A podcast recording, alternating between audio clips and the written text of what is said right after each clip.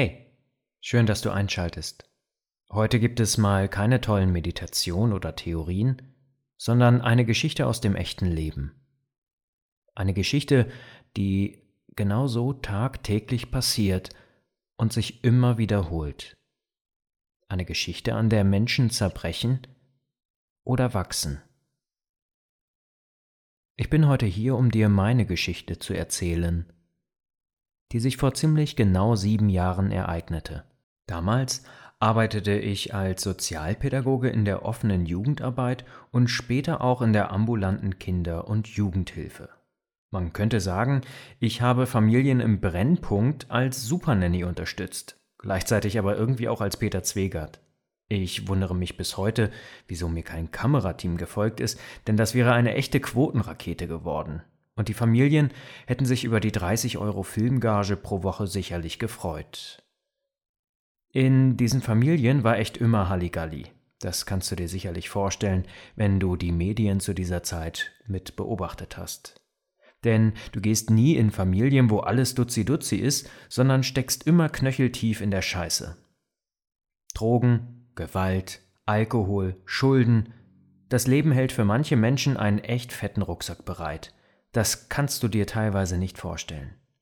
Manchmal fühlte ich mich, als müsste ich einen See überqueren und von Stein zu Stein springen, doch mit jedem Sprung werden die Abstände der Steine größer, so dass ich am Ende mit samt all der Familien untergehen müsse. Furchtbar. Doch all das habe ich damals überhaupt nicht so gesehen. Naja, und da war ich nun in den Familien, in denen echte Streifen abliefen. Als Theoretiker aus der Uni wollte ich die Welt verbessern und habe mir in diesen Familien wirklich den Arsch aufgerissen. Arbeit hat für mich mit meinem starken inneren Preußen einen echt hohen Stellenwert. Dabei möchte ich meine Aufträge nicht nur gut, sondern perfekt erledigen und das möglichst in der Hälfte der Zeit, die andere dafür bräuchten. Urlaub, Pausen, all das war einfach nur Schwäche. Und dann sind die älteren Kollegen auch ständig noch krank. Zum Kotzen diese Faulheit. Mein Eifer und mein Engagement kannten überhaupt keine Grenzen. Ich habe meine Familien Möbel von mir geliefert, wenn die Kinder mal wieder ausgetickt und mit brutaler Gewalt die Tische und Stühle auseinandergenommen haben. Mitunter habe ich in meiner Freizeit gearbeitet, habe Termine mit Freunden immer wieder verschoben oder gänzlich abgesagt. Ich habe den Kontakt zu meiner eigenen Familie immer weiter reduziert und sah mich irgendwann in einem total destruktiven Umfeld wieder. Und doch, so sehr wie ich mich auch engagierte, ich blieb der Störfaktor, geschickt vom Jugendamt, der nur dafür da war, die Kinder wegzunehmen. Mir begegneten offene Anfeindung, Misstrauen und Skepsis. Doch dann nicht mehr nur von den Familien, sondern gefühlt auch aus meinem Freundeskreis. Zumindest nahm ich es damals so wahr. Diese Zeit war furchtbar. Ernsthaft. Ich habe deren Wohl über das meine gesetzt. Ganz selbstverständlich und wurde dafür noch nicht einmal respektiert. Ich habe meine Freizeit, meine Lebensfreude, meine Gesundheit für diese Menschen geopfert und in den seltensten Fällen einen Erfolg feiern können. Versteh mich nicht falsch, ich gebe nicht denen die Schuld. Nein, diesen Schuh muss ich mir anziehen. Doch es ist eine echt frustrierende Arbeit mit wenig Aussicht auf Erfolg.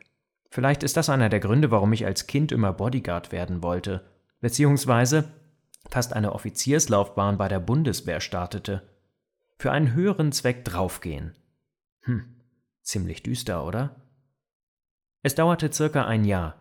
Da habe ich aufgrund meiner Überstunden, meinem Engagement und meiner Dummheit die ersten handfesten Stressreaktionen wie Magen-Darm-Beschwerden, Rückenschmerzen und meinen Endgegner das nächtliche Knirschen manifestiert.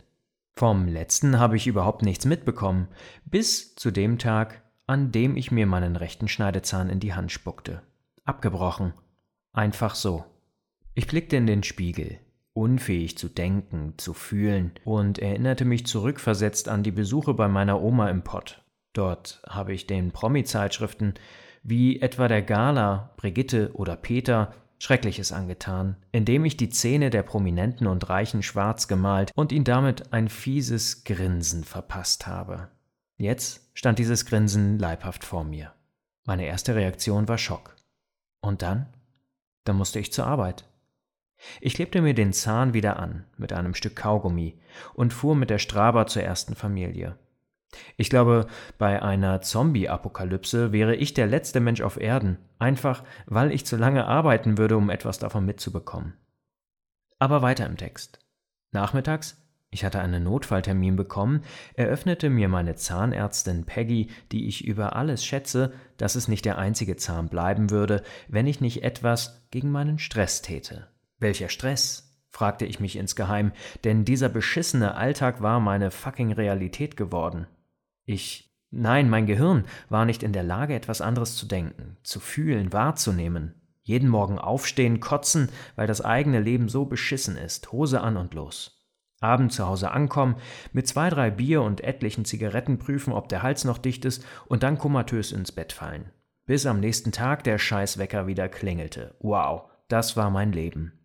Meine Realität. Wenn auch du dich nun in dieser Lage wiederfindest, dir alles sinnlos erscheint, du dich selber mehr und mehr verlierst, dann lass dir gesagt sein, dass das Leben so nicht ist. Dass es Möglichkeiten gibt, es anders zu machen. An meinem persönlichen D-Day, dem Tag, an dem ich meine Front verunstaltete, kündigte ich. Nicht für morgen, nicht für in drei Monaten, sondern für ein Jahr später. Damit die Familienhilfe tatsächlich noch abgeschlossen werden könnte. In diesem Jahr arbeitete ich so hart, dass ich mir neben meinen 40 Stunden noch Trainerlizenzen gab, Hildesheim, Berlin, Hannover. Ich bin echt rumgekommen und hatte ein Jahr später die Fitnesstrainer A-Lizenz mit Auszeichnung in der Hand, ohne jemals ein Fitnessstudio betreten zu haben, außer natürlich zu den Ausbildungen. Ich wusste aber, ich möchte das unbedingt machen und Sport und Bewegung, das tat mir gut. Und dafür bezahlt zu werden, das ist doch spitze. Zur Jahreswende, mein abgebrochener Zahn war für 4500 Euro ersetzt worden, machte ich mich ohne finanzielle Rücklagen selbstständig und arbeitete in sechs Fitnessstudios als Kurs- und Personal Trainer. Meine Wochenarbeitszeit bestand aus ca. 80 Stunden Flächenbetreuung, 15 bis 20 Fitnesskursen und den Wegen dazwischen, die ich mit einem Rad mit Riemenantrieb zurücklegte. Das hatte ich mir von meinem ersten selbstverdienten Gehalt gekauft. Ich war sehr traurig, als eine übergewichtige Frau es mir einige Jahre später abkaufte. An diesem Tag ist nicht nur das Fahrrad gestorben, sondern auch ein Teil von mir. Wenn du dich jetzt fragst, wie konnte das alles gut gehen, dann lass dir gesagt sein, dass das Universum mir kräftig in den Hintern getreten hat. Halt dich fest.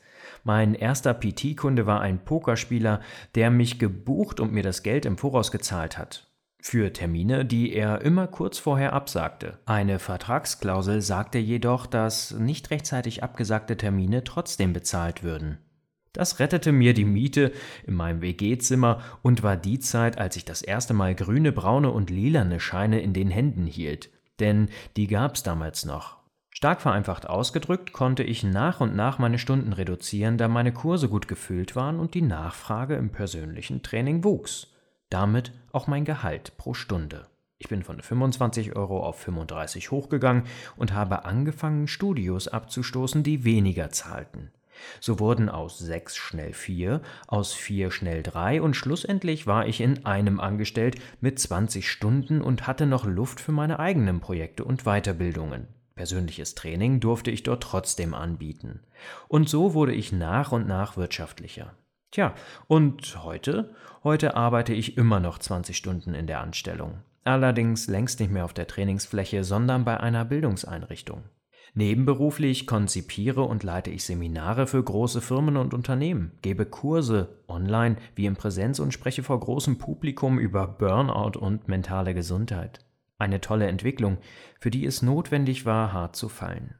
Tja, heute blicke ich zurück auf 2500 Seminarteilnehmende, über 150 Kurse in Präsenz und Vorträge vor über 200 Personen.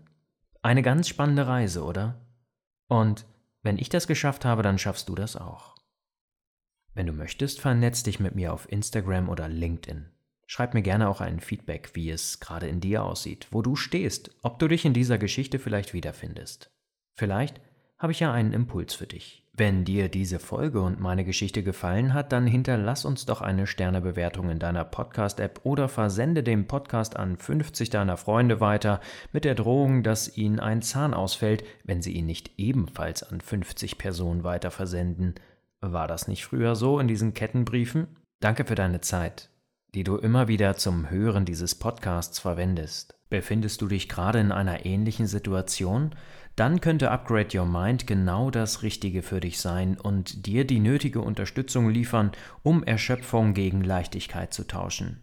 Für Infos schau einfach in die Shownotes oder besuche unsere Homepage www.entspannungshelden.de und informier dich über unser Programm. Wir freuen uns auf dich.